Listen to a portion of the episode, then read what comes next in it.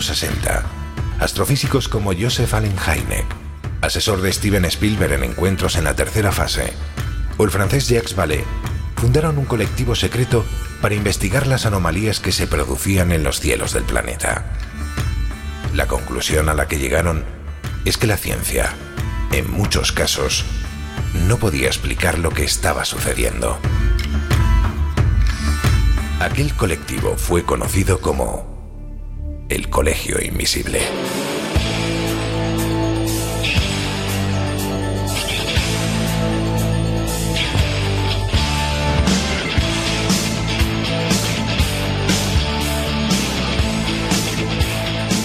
El Colegio Invisible, con Lorenzo Fernández Bueno y Laura Falcó en Onda Cero.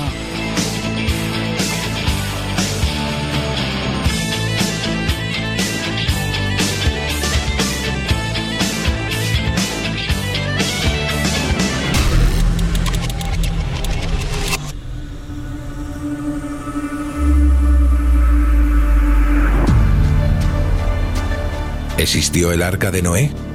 ¿Hay evidencias de la presencia de un gran diluvio global en el pasado?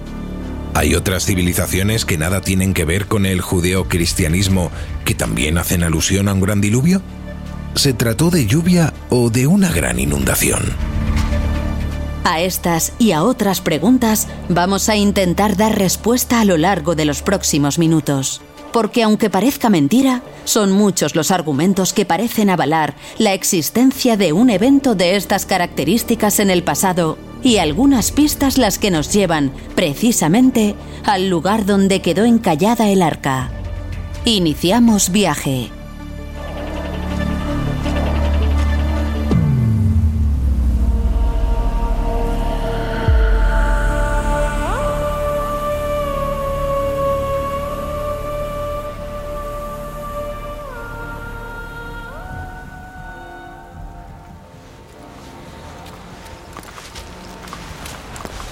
Hola, ¿qué tal? ¿Cómo estáis?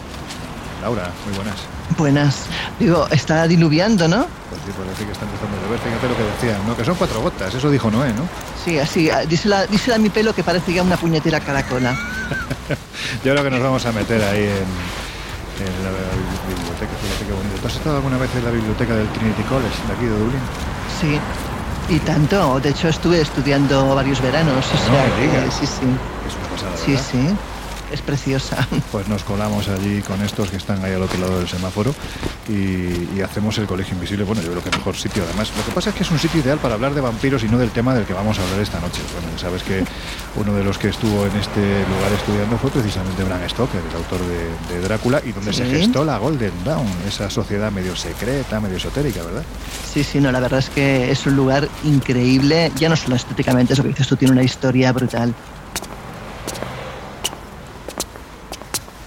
Mira, ya están estos aquí. ¿Qué pasa, chicos? ¿Dónde estabais? Pues resguardándonos de la lluvia, porque menudo tiempo nos ha tocado. Estamos en Irlanda, ¿qué quieres? Sí, esto, ver, esto es mi pueblo, de momento, ahora veremos cómo, cómo va, lo llaman el calabobo, ¿no? Porque está todo- Ah, Calabobos, esto ya. Todavía. Aquí no sé yo. Aquí sería ya. El bobo tiene un tamaño. un tamaño importante. Bueno, pues eso, que vamos a hablar de. Ya que está lloviendo, vamos a hablar de, de un asunto que yo creo que se ha tocado en. Dicen que más de 400 culturas del pasado, es decir, que gente que no coincidió en muchas ocasiones geográficas ni tampoco incluso temporalmente, ¿no?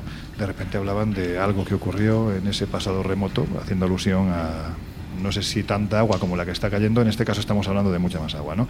Y fijaros, asegura, aquí ya que tenemos este librito que me he traído, James George Fraser, en su obra La rama dorada, el folclore en el Antiguo Testamento, dice así que basta una comparación superficial de los relatos tanto hebreo como babilónico, acerca del diluvio para convencernos de que no son independientes, sino que uno ha tenido que derivar del otro, o ambos, de una fuente anterior común. Y añade además, y aquí nos vamos a las Sagradas Escrituras, el Génesis, en su versículo 7.20, dice que 15 codos más altos subieron las aguas, después que fueron cubiertos los montes.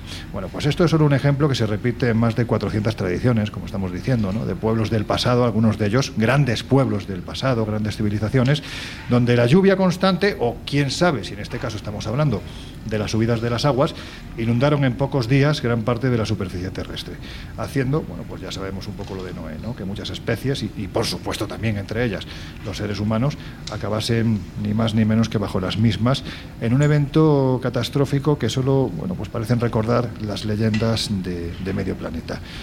Vamos, si te parece, Josep, a repasar su presencia en algunas de las principales tradiciones del pasado, porque esto del diluvio se repite y se repite y se repite. Sí, es, como dice la palabra, universal. Claro. No está eh, circunscrito a la tradición judeocristiana como muchos eh, pudieran imaginar. Y es que entre los años 2800 y 2600 antes de Cristo tuvo lugar una inundación en Shurupak, una ciudad-estado que está situada en la actual Bagdad, a unos 200 eh, kilómetros al suroeste de la capital, que con toda probabilidad inspiró el mito babilónico, el mito babilónico Palabrita, eh, cuesta.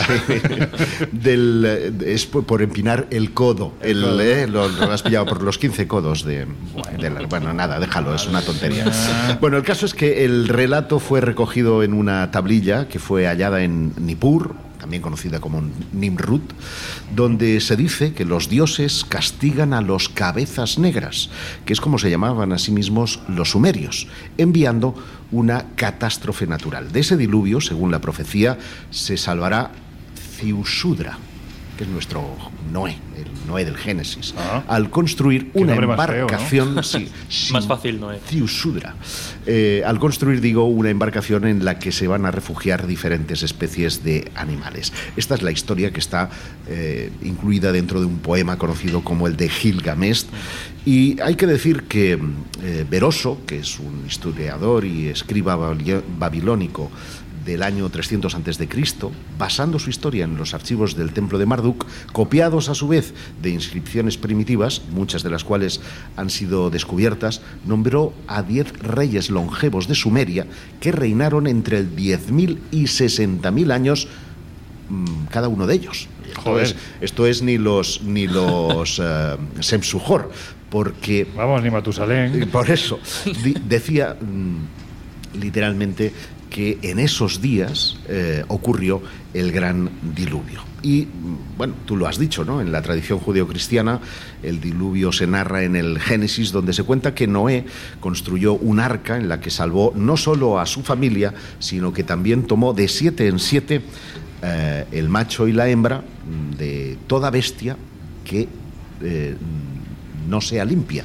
porque las limpias solamente podía coger una de cada, una pareja de cada fíjate. una de ellas. Esto lo dice el Génesis 7.2. En la narración del Génesis se indica no solo la duración de la lluvia, 40 días, sino también el total de días hasta que el arca se posó en los montes de Ararat, concretamente 150, que se deduce que son unos 5 meses, si los contamos a 30 días cada Si uno. no me ¿eh? equivoco, Ninrud tampoco está muy lejos de allí. No, no, no, no, obviamente, Curioso. y esa es, esa es la, la curiosidad. Igualmente, otros textos judeocristianos, considerados apócrifos, como el libro de Enoch, se cuenta también la historia del diluvio, que no solo fue un castigo hacia los hombres, que obraron mal, sino principalmente en contra de un grupo de ángeles llamados vigilantes y los hijos de los gigantes, a los que llamaban Nefilim. Y es muy curioso de los gigantes porque verás que también eh, están en otras eh, localizaciones, porque hemos dicho que el diluvio era universal. Así, por ejemplo, en China existe una gran inundación que llaman Gunyu,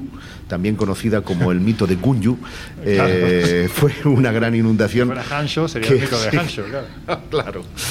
Que dicen se prolongó durante al menos dos generaciones y habría originado migraciones, entre otros desastres como tormentas y hambrunas, y la gente abandonó sus hogares para vivir en la parte alta de las montañas.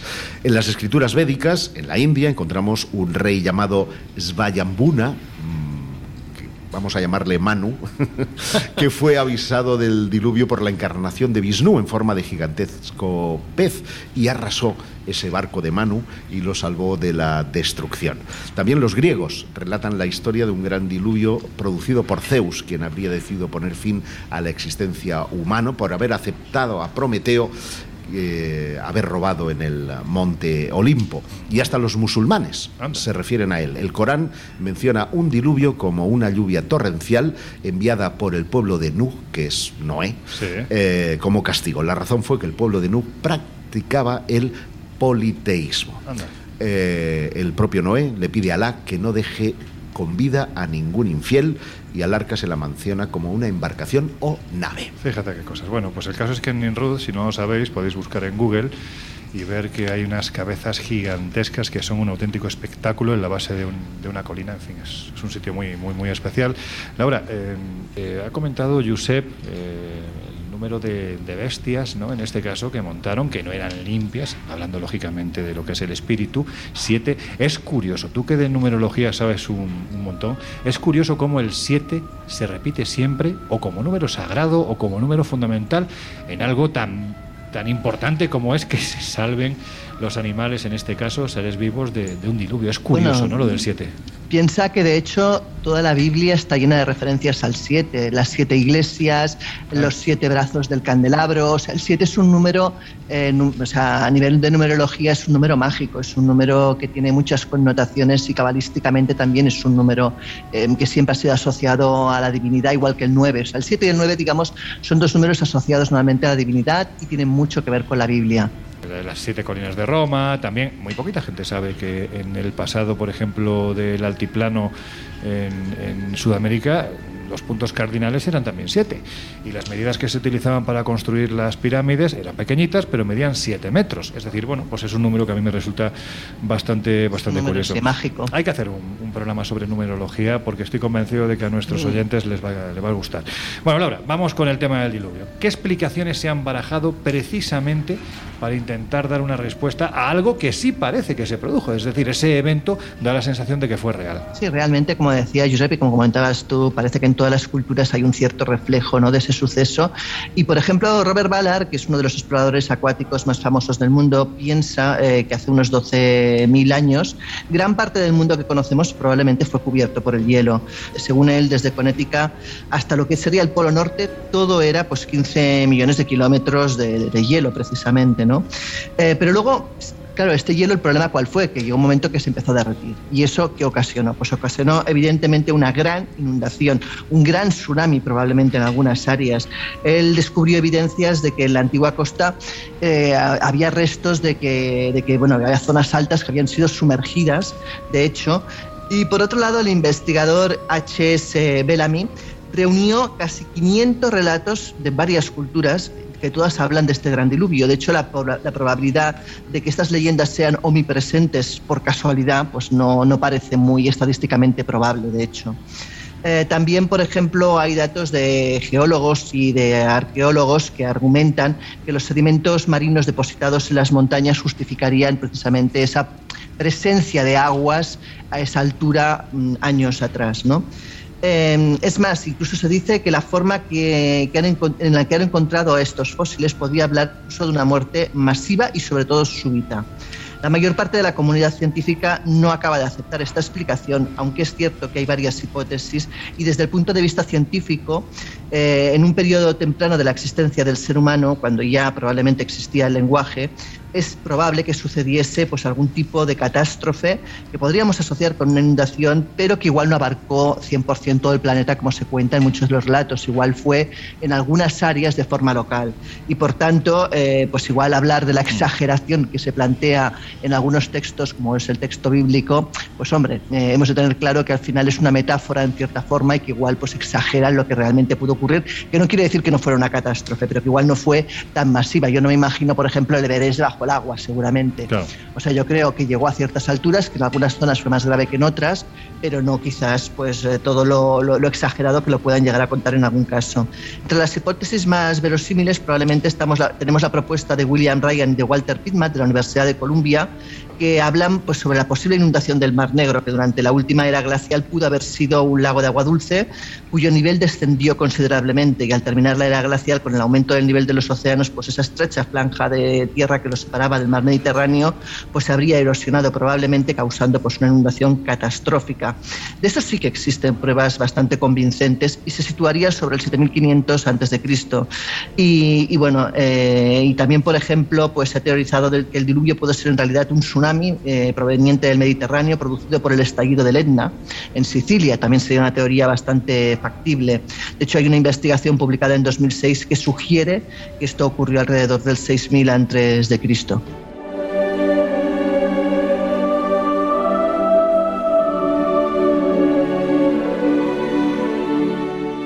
Es muy interesante lo que has contado del Mar Negro, porque durante mucho tiempo se ha barajado la posibilidad, como bien dices, de que esas aguas subieran y que las poblaciones que se asentaban en la costa de este de este punto del planeta, pues lógicamente acabasen debajo del agua. Y si hubo una cultura que ya se ha comprobado que efectivamente en el entorno del 5000 antes de Cristo, como decía Laura, ¿no? Hace 7, 7500 años, pues se sabe que efectivamente quedó bajo las aguas y se están encontrando restos muy interesantes.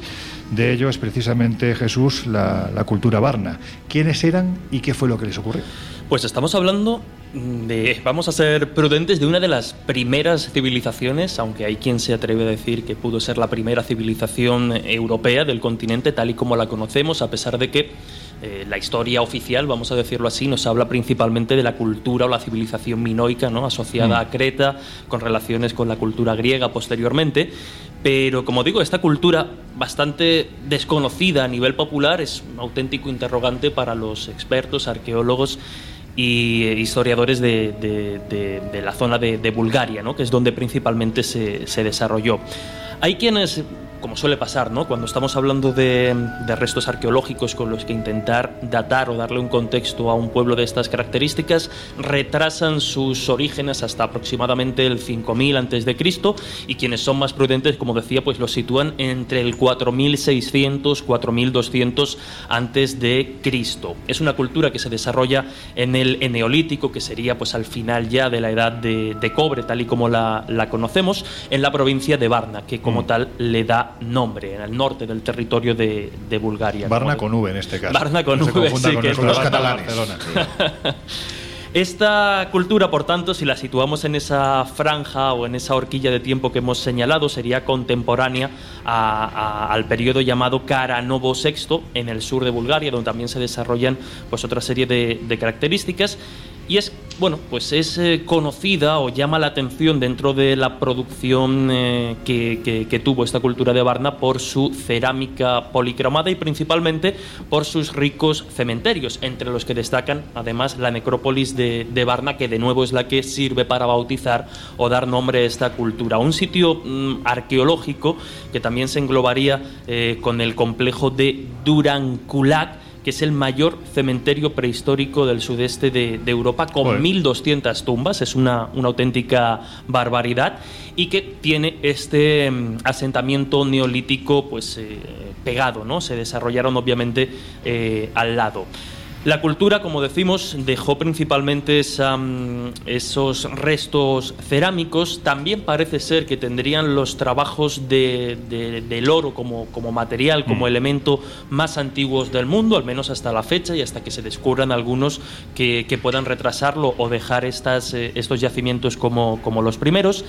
Y lo llamativo. se dice que eran grandes orfebres. Efectivamente, sí, sí, sí. Eran grandes orfebres, grandes artesanos y manejaban muy bien para estar hablando de las cifras y de las fechas en las que nos estamos eh, moviendo, bastante llamativos. Pero por atraer a esta cultura al tema que hoy nos mm. ocupa y por darle de alguna forma veracidad a este supuesto mito del diluvio o a la posibilidad de que una gran inundación en este caso no gran inundación, pero sí una subida de, las aguas pudiera acabar con determinadas culturas o determinados pueblos eh, a lo largo de, la historia, hay determinados científicos eh, y arqueólogos búlgaros que creen haber encontrado evidencias geológicas de un repentino ascenso de las aguas del entonces lago de agua dulce que había en la zona cuando, estas, eh, cuando esta fue inundada por las aguas del mar Mediterráneo que entraron de forma catastrófica mm. por el estrecho del del Bósforo. Lo que hizo fue, pues como ya podemos imaginar, aumentar considerablemente el tamaño de ese lago al que nos estamos refiriendo, que pasó a convertirse en lo que hoy conocemos como el Mar Negro. Mm. Como decimos, estos científicos estiman que el nivel de las aguas ascendió 60 metros hacia el 6.500. barbaridad. Es una barbaridad. O sea, cuesta imaginarlo cuando no estamos acostumbrados a estas cifras y a estas dimensiones, pero es una auténtica barbaridad. Y como digo, esta mm, subida o esta crecida también de, de- de las aguas se habría eh, producido hacia el 6500 antes de Cristo, es decir, un poquito antes de lo que Mm. nosotros tenemos eh, o de lo que los científicos tienen eh, catalogados como restos de estas culturas. También hay investigadores, por ejemplo, del Instituto Oceanográfico de América, que consideran otro aumento un poquito menor que el que hemos señalado, de tan solo 10 metros, que ya está ya es considerable, ¿no? Estamos Ya son, hablando ya son. ya son, y que eh, bueno habría producido la elevación de las aguas retrasándolo todavía más en el tiempo hacia el 9500 antes de Cristo. Mm. Eh, de hecho, pues muchos de los claro ahí ya nos vamos aproximando a lo que a lo que nos A interesa, Platón, Las- ¿no? A Platón y la Atlántida, claro. Pero muchos de los restos que de alguna forma se están de- eh, rescatando precisamente de esta cultura, pues están bajo, bajo, bajo las aguas y precisamente también por eso, no por la dificultad a veces de, de estudiar y trabajar en estas condiciones, es lo que hace que esta cultura, que insisto, por no ser demasiado imprudente, sería una de las primeras de, de Europa, tal y como conocemos el continente hoy en día, eh, pues sea tan desconocida para, para el público general en contraste, pues como hemos dicho, ¿no? con la cultura minoica o culturas posteriores ya como, como la griega o la romana. Se están encontrando restos bajo el agua y también bajo metros de sedimentos donde, por ejemplo, se han hallado cuerpos que es muy llamativo de gente muy alta. Y cuando hablamos de gente muy alta, estamos hablando de metro noventa, metro noventa y cinco. Es decir, Claro, no, no muy alta para la época, Claro. muy alta incluso hoy en muy, día. muy claro. alta incluso hoy en día. Es decir, lo que en aquel tiempo seguramente podían ser pues lo más parecido a, a eso que en las Sagradas Escrituras aparecen como gigantes.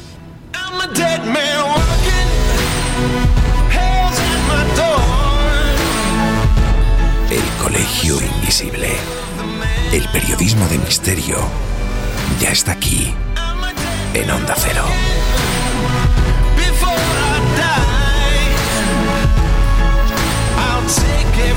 I can into the night and kill till I die. Mira, Josep, hay un personaje que a mí me encanta del pasado y que tiene uno, uno de esos nombres que, Laura, no te preocupes, que no te lo voy a hacer decir. No, no, a ver, ¿cuál quieres decir?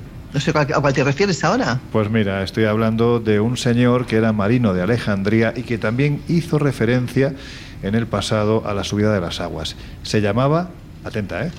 Cosmas Indicopleustes. Joder. Que en realidad se llamaba solo Cosmas, porque lo de Índico ahí. lo de Índico significa ¿Y qué, qué? literalmente navegante del Índico. Exactamente. Así que su nombre era Cosmas, un marino griego nacido, como bien dices, en, Ale- en Alejandría. Fíjate, digo bien lo de Índico Lo Pleustas difícil y lo- y me trabo en Alejandría, es que ¿verdad? Alejandría también tiene su dificultad. que navegó, eh, navegó a Etiopía, la India, Sri Lanka en la primera mitad del siglo VI. Posteriormente se hizo monje nestoriano y hacia el año 550 escribió un extraño libro llamado Topografía Cristiana que ilustró profusamente. Y la obra está dividida en 12 libros dedicados a informaciones geográficas, históricas y mercantiles, ya que Cosmas se proponía demostrar a los cristianos que la Tierra no era esférica, es el primer terraplanista confeso de la historia, sino que más bien era una caja San Cosmas, ¿no? Para esta gente así que piensa cosas raras. Decía que era una caja rectangular alargada y semejante al altar del tabernáculo de Moisés. Pero lo interesante de su trabajo es lo que hace mención al diluvio. Dice Cosmas que cuando, cuando Dios en su misericordia deseó que la raza humana no debería estar marcada con tal escasez y fatiga, como ellos eran menos robustos que el primer hombre, Claro. quien siendo recién creado estaba mejor capacitado para sostener el castigo. Dios, tomando provecho de la debilidad de los hombres, de quienes él no encontró ningún justo excepto Noé, trajo una inundación por dos o incluso más razones que él podría destruir a los débiles, él podría disuir- disuadir a aquellos que son calificados para morir y morirán en algún momento u otro de hacer lo que es débil Anda. y que él, dice, podría traer hombres y las bestias que fueron creadas para el uso del hombre dentro de esta tierra nuestra, que es mejor que la otra y casi igual al paraíso, que él también ha hecho, habiendo ordenado a Noé, quien fue dejado en esta tierra después de la inundación, probar de todo, ya sea planta, grano o habiéndose enseñado también a comer carne. Padre Guijarro, total, ¿eh? Sí, sí, bueno, estoy sí. leyendo textualmente a Cosmas. Pero él no trajo el diluvio únicamente para la destrucción de los débiles, la cual es evidente por el hecho de que el agua prevaleció por un periodo de tiempo, a pesar de que uno o dos días eran suficientes por haberlos destruido a todos. Así que imagínate cómo vio aquí el amigo eh, Cosmas Indicopleustes el, el asunto del diluvio. Un poco agorero el muchacho, ¿no? Bueno, pues eso, que Cosmas Indicopleustes en el plano terrestre pues representó una inscripción que en cierto modo lleva a la reflexión. Decía así, la tierra más allá del océano, en donde los hombres vivían antes de la gran inundación. No vamos a entrar en a qué se podía referir porque ya nos ha contado Josep, pero Laura, si te parece nos vamos a América, porque aquí también hablan las tradiciones de un, de un pedazo de diluvio, ¿no? Que ocurrió pues hace ya muchos años, muchos milenios, y que incluso alcanzó los casi 4.000 metros que tiene el lago Titicaca. Bueno, dicen incluso ¿no? que a raíz de la bajada de, de estas aguas, posteriormente, una vez que dejó de llover, pues quedó precisamente el Gran Lago. ¿Qué cuentan los mitos del Uno Pachacuti? Pues fíjate, precisamente en la mitología eh, inca, el Pachacuti es el nombre de la inundación que Viracocha provocó para destruir a las personas alrededor del lago Titicaca.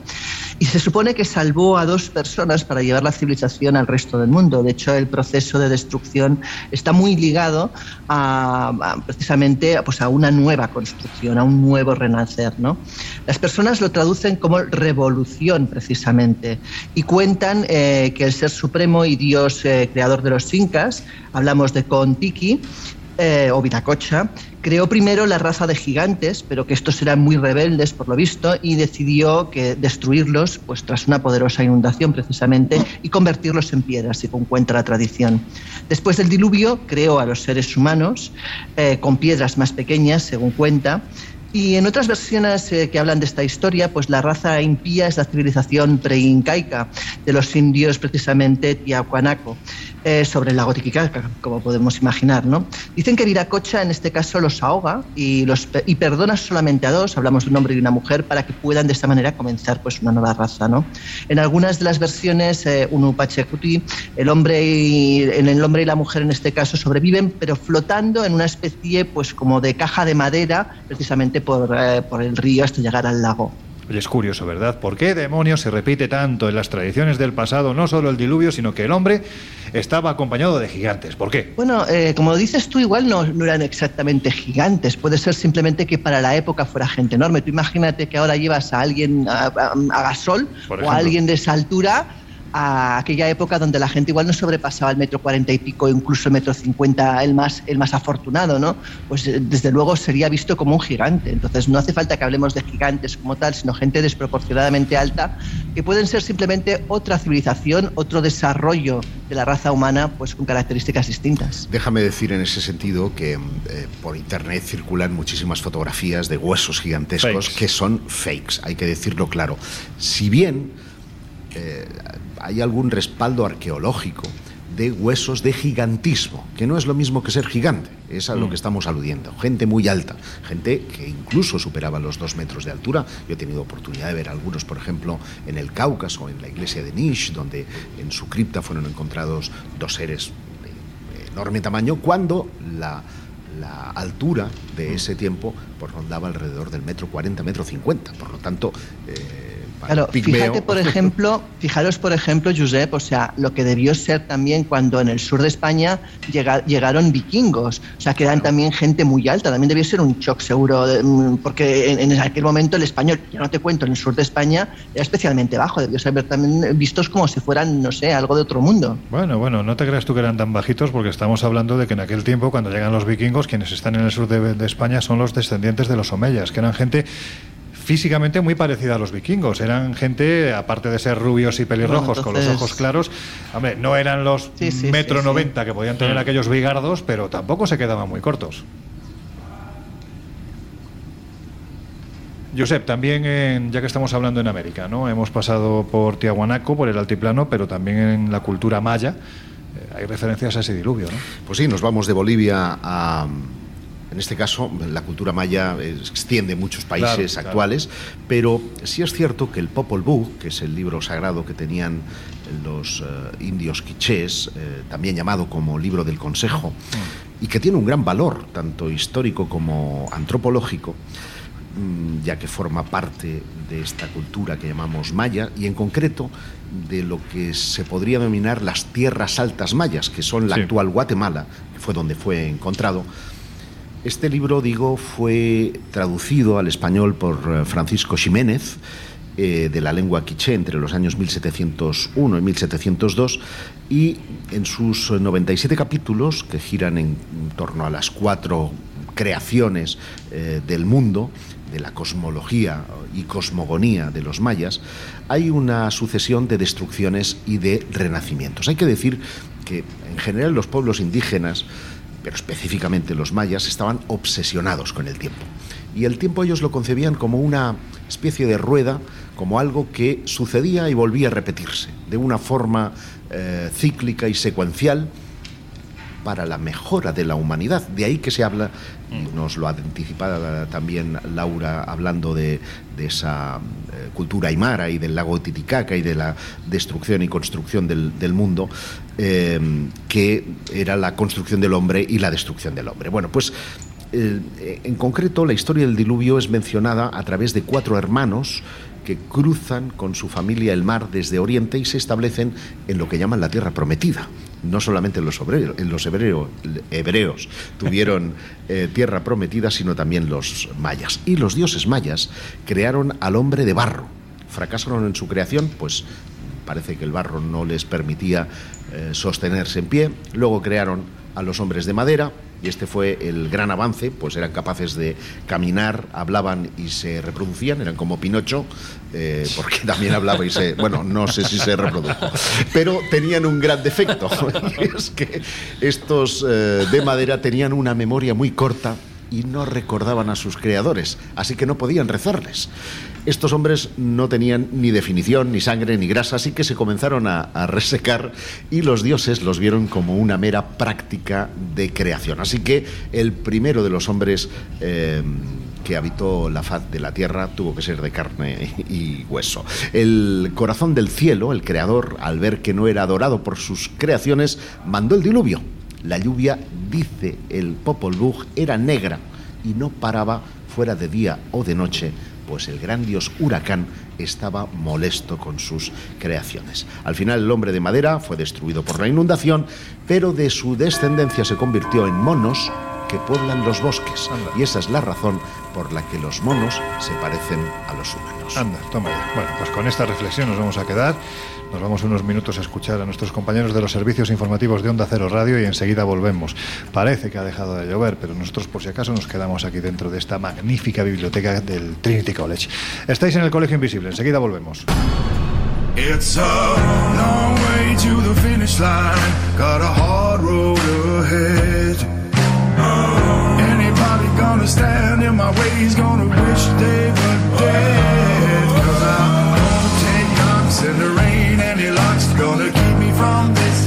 En unos minutos volvemos a abrir las puertas del Colegio Invisible en Onda Cero.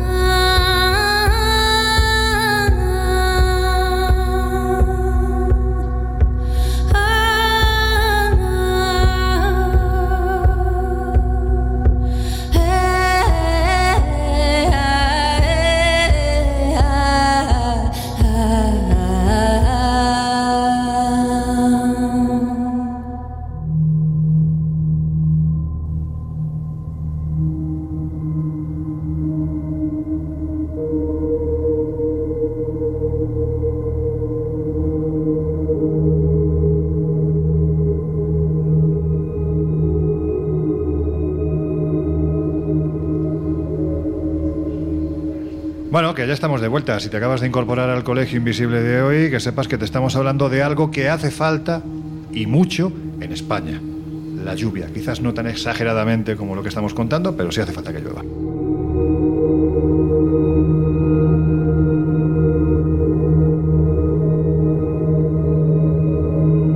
Y Laura, hay que decir que en este mundo pasado en el que se hacía referencia a diluvios, a grandes inundaciones, bueno, pues hay que decir que tiempo atrás un escritor e investigador malagueño, buen amigo del Colegio Invisible, José Rafael Gómez, llegó a una conclusión muy interesante. Bueno, pues pretendía validar la posibilidad de que se hubiese producido un diluvio al mismo tiempo, ni más ni menos que en todo el planeta. Y creo que has hablado con él, ¿no? Pues crees bien, efectivamente. He hablado con él y le he pasado, pues como suelo hacer, algunas preguntas interesantes. Mira, lo primero que le pregunté es desde su punto de vista qué es realmente el diluvio. Si te parece, vamos a escucharle. Teniendo en cuenta que el mito diluviano, con sus distintas características propias de cada cultura, se encuentra extendido en una enorme cantidad de pueblos y culturas distribuidas por todo el planeta, ubicadas muchas de ellas en continentes diferentes y separadas por mucho tiempo, por miles de años en algún caso, sería muy difícil explicar esto a través de un único suceso de una inundación local. De tal forma que para mí, en mi opinión, el mito diluviano, sin ceñirme al mito bíblico ni al sumerio, sino todos los mitos en su conjunto, todos los mitos diluvianos, nos están hablando de un suceso acontecido, realmente acontecido en el pasado de la humanidad, en todo el planeta al mismo tiempo. Y aunque esto puede parecer en principio pues casi disparatado, se puede argumentar. Bueno, luego quise saber pues que si hablamos realmente de un diluvio o si estábamos hablando solamente de una crecida de los mares, porque evidentemente son conceptos distintos. Vamos a ver qué dice. Pues la pregunta es muy buena. Si hablamos de un diluvio, es decir, de lluvias torrenciales catastróficas que acabaron con una humanidad anterior o una cultura anterior y dio origen a la actual, o una crecida en el nivel del mar que también pudo producir sobre todo en pueblos que estuviesen asentados en sus orillas. Sin embargo, existe la posibilidad de que lloviese torrencialmente de una manera mm, catastrófica, inusual desde luego, en todo el planeta al mismo tiempo. Y esto me hace pensar que quizás sí que los mitos diluvianos respondan a un suceso de lluvias torrenciales que también pudo producir después, a continuación, una crecida brusca, entre comillas, ¿no? de quizás unos metros del nivel del mar en relativamente pocos días. También le pregunté si, bueno, si una de las posibilidades que manejaba es que lloviese al mismo tiempo en todo el planeta. Escuchemos su respuesta. Esta es una pregunta muy buena, ¿eh? es muy buena porque realmente eh, la idea de que lloviese en todo el planeta yo creo que no, se ha barajado. sí, es curioso, sí. Y ha sido él el que le ha dado respuesta y de una forma creo que muy interesante. Lo escuchamos. Si la Tierra con el sistema solar hubiese atravesado una nube de micrometeoroides de hielo en el pasado, eh, esto hubiese ocultado el Sol y hubiese producido un descenso en las temperaturas. Pero cuando esta nube hubiese llegado a la Tierra, una buena parte de ella hubiese caído a nuestro planeta. Al entrar en contacto con la atmósfera, los micrometeoroides de hielo, que es polvo de hielo prácticamente, se hubiesen licuado, es decir, eh, pues por la velocidad que traen, alcanzan una temperatura tal que directamente pasan a formar vapor de agua, pero cuando la atmósfera se satura de vapor de agua, esta evaporación ya lo que hace es que directamente se licúan en agua y la manera de llover que produciría un encuentro con este tipo de nube interestelar, bueno, pues sería lo que nos dicen los mitos diluvianos. Una forma catastrófica durante días y noches de llover que eh, pues habría hecho subir el nivel del mar algunos metros. No hay que pensar que el agua llegase a cubrir las montañas. ¿Y cuándo habría sucedido este evento catastrófico diluviano? Pues tengo que hacer referencia a Robert Soch y a su libro Escrito en las Rocas, un libro que, bueno, ya tiene algunos años, pero en él se puede consultar el dato de que en el año 9645 a.C., los registros de hielo de Groenlandia nos dicen que ese año las temperaturas subieron 6,6 grados en un solo año. Si uno busca lo que dicen otros paleoclimatólogos sobre el final de la última glaciación, en esas fechas de hace alrededor algo menos de 12.000 años, lo que están todos de acuerdo es que las temperaturas subieron de una manera anormalmente brusca. Y no solo eso, sino que el clima se estabilizó. Si uno mira una gráfica de temperaturas de los últimos 100.000 años, cuando estábamos en la última glaciación, las temperaturas dan una gráfica en picos de sierra. Sin embargo, cuando termina la glaciación, de manera brusca suben y se quedan ahí, se quedan estabilizadas. Bien, pues yo pienso que estos hechos pueden explicarse a través de un encuentro del planeta Tierra junto con el sistema solar con una nube de micrometeoroides de hielo de, bueno, de dimensiones no especialmente grandes, pero lo suficientemente como para producir lo que nos dejaron los antiguos en su folclore.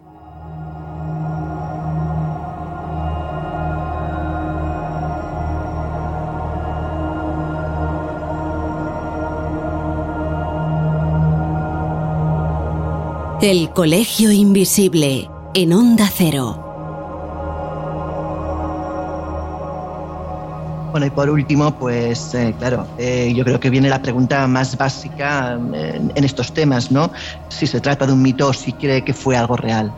Escuchémosle. Yo pienso que sí sería algo real porque el diluvio universal daría respuesta a enigmas paleoclimáticos para los que los paleoclimatólogos no tienen una respuesta en la actualidad. El encuentro del planeta Tierra con una de estas nubes de micrometeoroides podría haber dado respuesta, solución a estos enigmas paleoclimáticos y además al hecho de que el mito diluviano se encuentre tan extendido en el folclore de tantos y tantos pueblos distribuidos por todo el planeta. Y hay un detalle más. Resulta que esta fecha de la que hemos hablado antes, del 9645 a.C., pues se corresponde casi exactamente con la fecha que dio Platón para el hundimiento de la Atlántida. Si en la actualidad, en pleno mm, proceso de calentamiento global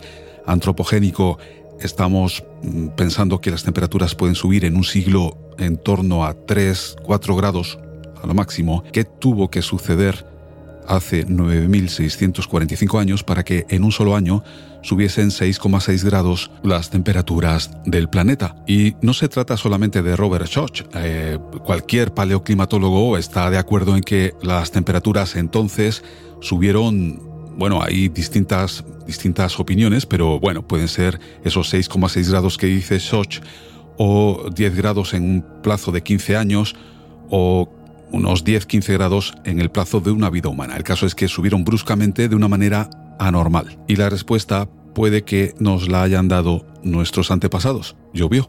Llovió de una manera torrencial como nunca antes había visto llover la humanidad. Una inyección de vapor de agua en la atmósfera de este calibre habría producido estas lluvias y además habría estabilizado el clima y habría hecho subir las temperaturas. El vapor de agua es el principal gas de efecto invernadero.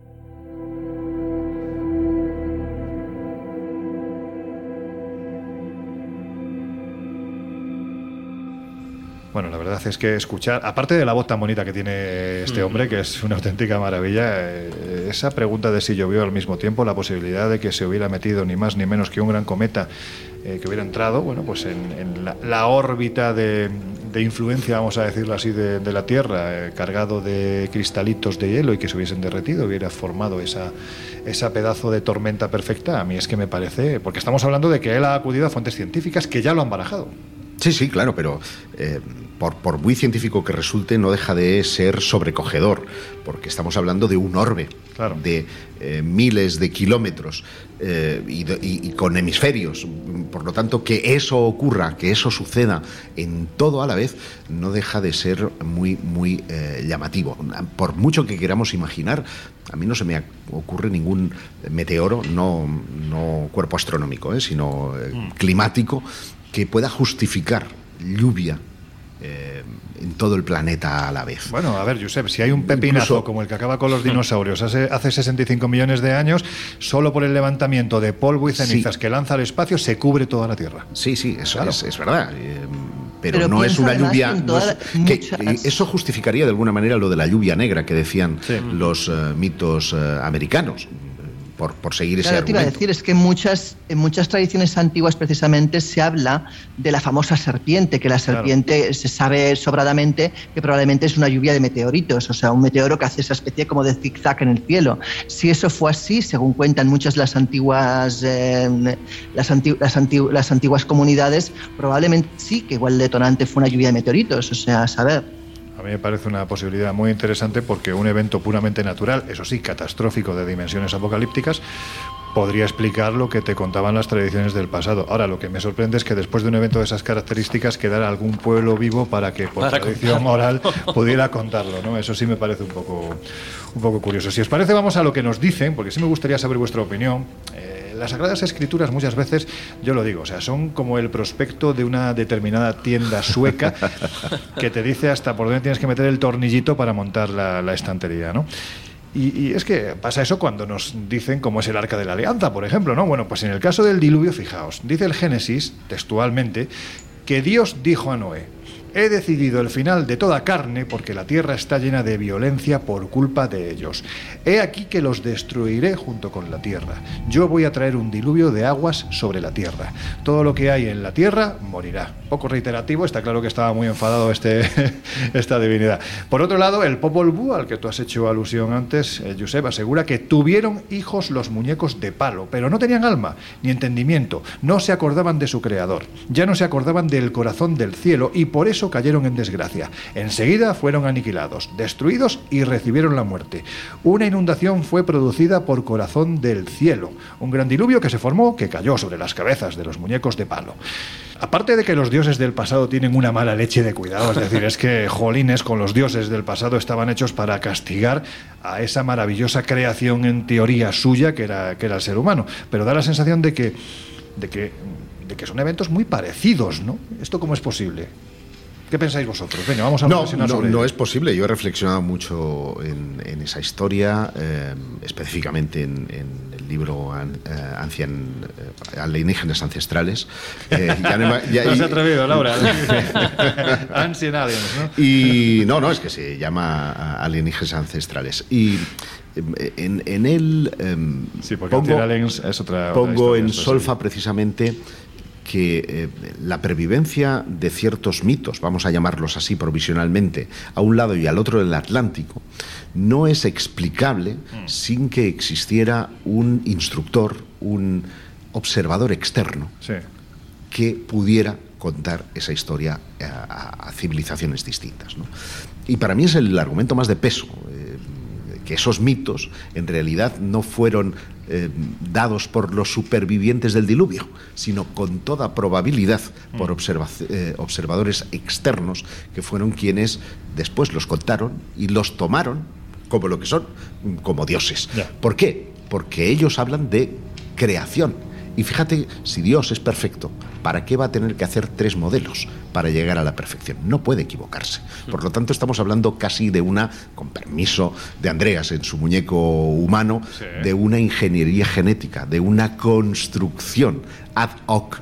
eh, del hombre hasta llegar a lo que ellos quieren, alguien que les adore. Mira, si fuera Salvador Freisedo, el, el gran ex jesuita e investigador del fenómeno ovni, un histórico de la ufología española, te diría que los dioses eh, se equivocaban porque no eran dioses, por eso no son perfectos, Obviamente. porque eran extraterrestres. Eso es lo que te, te diría. Salvador Freisedo, pero... Eh, Laura, antes de continuar y de hablar de descubrimientos vinculados al arca de Noé que se han producido hace unos años, que generaron una polémica extraordinaria, pero bueno, en fin, hay que remontarse al pasado para entender este asunto del diluvio.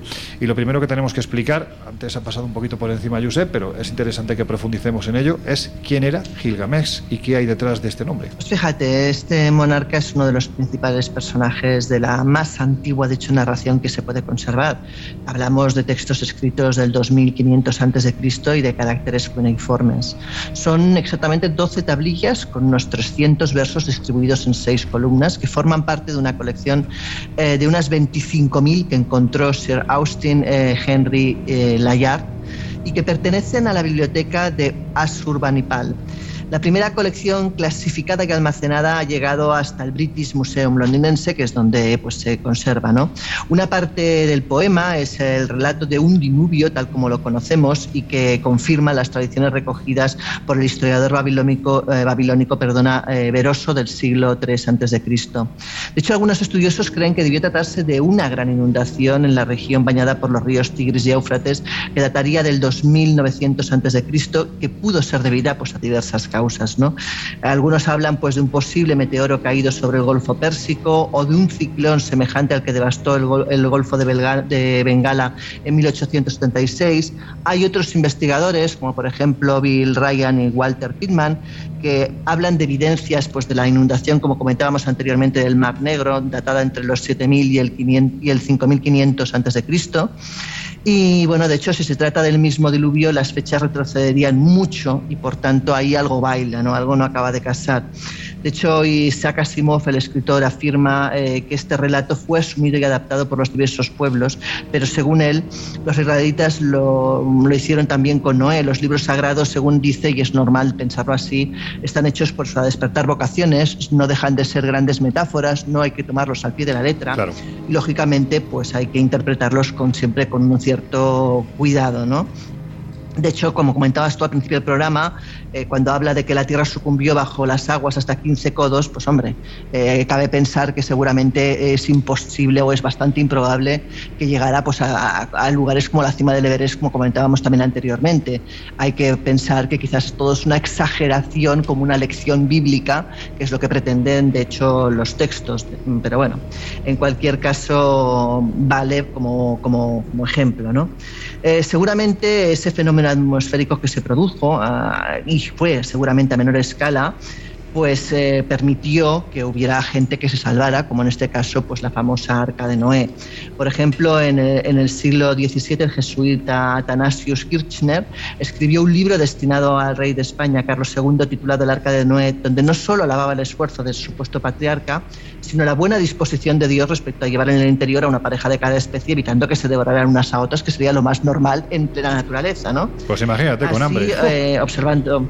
Claro, o sea, es que claro, imagínate, o sea, lo, normal de pensar es que imagínate, tú pones ahí al pajarito, al gato y al león y no sé qué pasa ahí, esa montada de Dios. Nunca mejor dicho. Bueno, el caso es que observando que el diluvio era real, pues él aseguró que Dios, queriendo castigar al mundo con el diluvio, pues relajó las bridas de los abismos y mediante el flujo y reflujo del mar ayudado por la presión violentísima del viento sobre el océano, pues imagínate, pues la lío parda, vamos, en resumen, ¿no?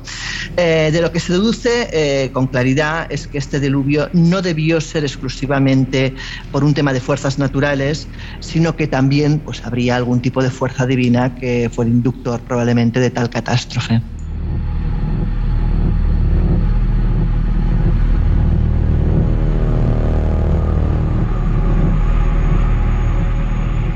Vais a ver dentro de unos minutos que se han encontrado restos, es decir, que han podido ser datados. Vuelvo a repetir que hay mucha polémica alrededor de este asunto, pero hay que decir que, como veremos más adelante, bueno, pues han sido identificados con los del Arca de Noé y barajan, de hecho, unas fechas muy parecidas a las que ofrecen tradiciones como la de Tiahuanaco hace 4.000 años, es decir, el 2000 antes de Cristo aproximadamente.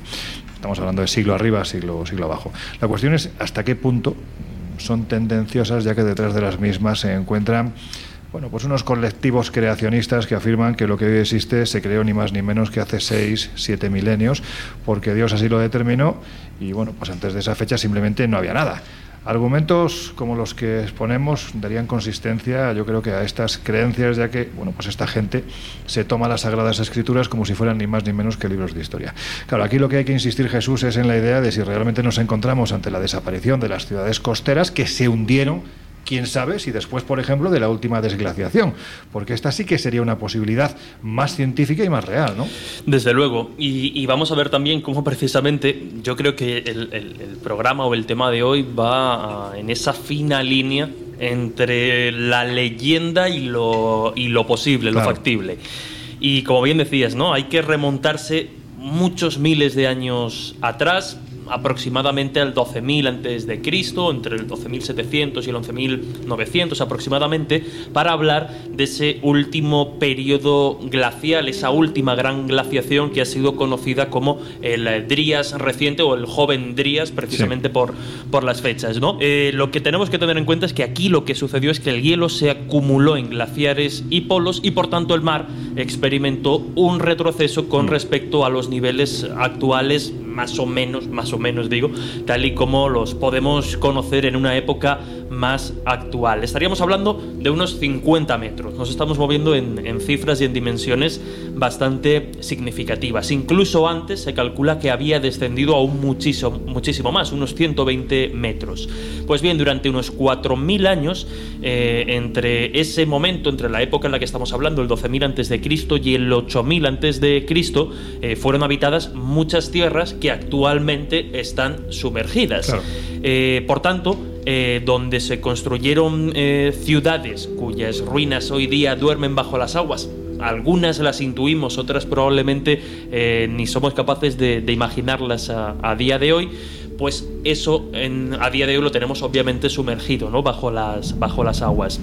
Y muy posiblemente este cambio mm, drástico de, alturas, de subidas y bajadas de aguas, con este último gran periodo glacial, lo que pasó es que terminó todo de una manera muy bestia, con un calentamiento repentino de esos glaciares y esos polos que hemos comentado, mm. y eso lo que generó fue, pues como podéis imaginar, unas subidas inmensas de las aguas y una... Mm, bueno, pues una, una catástrofe que sumergió, como estamos explicando, a esas eh, grandes ciudades, grandes construcciones y probablemente pues con atos un poco de, de culturas bajo las aguas.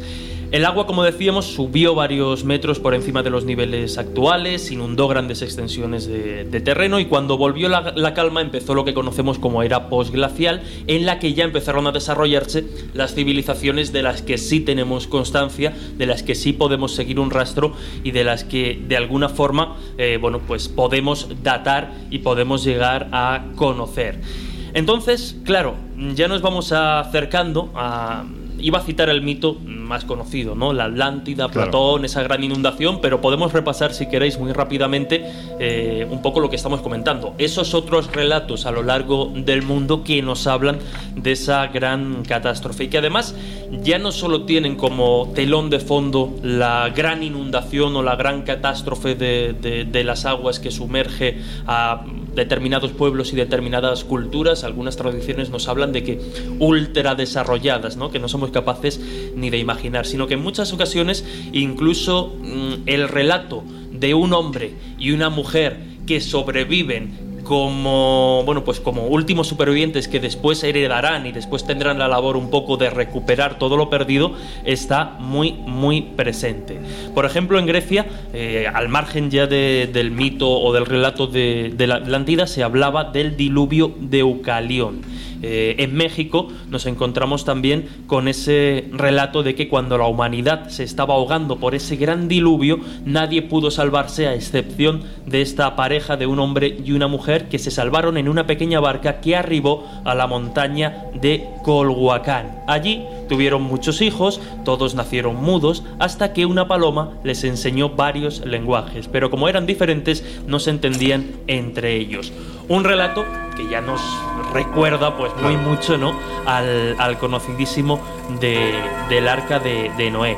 Esta leyenda también, si nos vamos al pueblo inca, nos la encontramos y nos habla de cómo el agua subió sobre las montañas más altas del mundo, pereciendo toda persona y cosa creada. Solo escaparon, de nuevo, un hombre y una mujer flotando en una caja sobre el agua. Pero si nos vamos a otras culturas, si nos vamos, por ejemplo, a los relatos de los ancianos de la tribu norteamericana de los Choctaw, cuentan que un profeta habría sido inducido a construir una balsa de troncos de sasafrás y un pájaro, al igual que sucedía en ese otro relato con la paloma, le conduciría a tierra firme tras el, el cataclismo, tras esta gran inundación. Y el gran espíritu le transformaría en la mujer con la que repoblaría a partir de entonces el mundo. Vámonos al otro extremo del mundo. En China, por ejemplo, el antiguo libro de todo conocimiento relata que la luna y las estrellas cambiaron de movimiento. Todo se cayó en pedazos y las aguas brotaron de sus fuentes violentamente, inundándolo todo un castigo por la rebeldía ante los dioses. Podríamos seguir, mm. y es lo que estamos comentando hoy en el programa, podríamos seguir repasando relatos de diferentes culturas alejadas tanto geográfica como temporalmente en esto inmenso que es la historia, y más si nos remontamos tantos miles de años atrás, pero como veis sí que parece haber un eco de un suceso real, que es esa última glaciación y por tanto eh, pues después la subida de las aguas con el, con el deshielo y cómo a partir de ahí diferentes culturas van narrando a su modo y con pequeñas variaciones este increíble y gran cataclismo que parece que asoló y que destrozó pues muchos pueblos y muchas ciudades del pasado. Increíble, pero aparentemente posible. Mm, Laura, si lo vamos a repetir, ¿no? Porque yo creo que es un dato que tenemos que decir. Son más de 500 culturas de mayor o menor importancia, las que reflejan en sus tradiciones en el pasado este asunto, por lo tanto no es ninguna locura pensar que posiblemente algo ocurrió. Vamos, si te parece, a una última tradición que es de estas que te gusta a ti, porque es, bueno, vamos a decirlo así, que es bastante terrible, ¿no? Bueno, bueno. Bueno, mira, quizás la leyenda más terrorífica o terrible respecto a esto es la escandinava. Eh, asegura que el poderoso lobo Fenrir se sacudió haciendo temblar el mundo y que el árbol más antiguo de Fresno, hablamos del Yggdrasil, que es el eje de la Tierra, se cimbeó desde sus raíces hasta sus ramas superiores. Las montañas, dicen, cayeron o se rajaron de abajo arriba los hombres fueron forzados a alejarse de sus casas y la raza humana fue erradicada de la superficie de la tierra. Y según cuentan, todos los ríos y mares crecieron y se desbordaron. La tierra se hundió en el mar y después empezó a salir de las olas. Las montañas se levantaron. El hombre también reapareció, porque escondidos en el tronco del fresno del Litrasil precisamente, los ancestros de una raza humana futura habían escapado de esa muerte que se les avecinaba.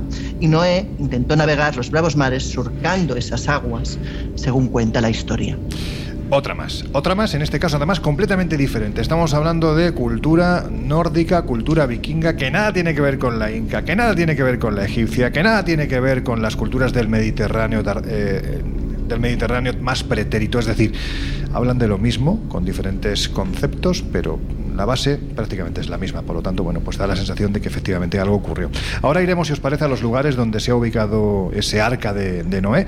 Os contaremos además que años atrás un grupo de entre comillas, arqueólogos aseguraron haberla encontrado, que también se hallaron textos que demostraban la existencia de, de, Noé, pero eso lo vamos a hacer después de reposar tanta información como os hemos ofrecido hasta este mismo minuto, mientras escuchamos una de nuestras músicas esenciales. El Colegio Invisible. Los jueves de una y media a tres de la madrugada en Onda Cero.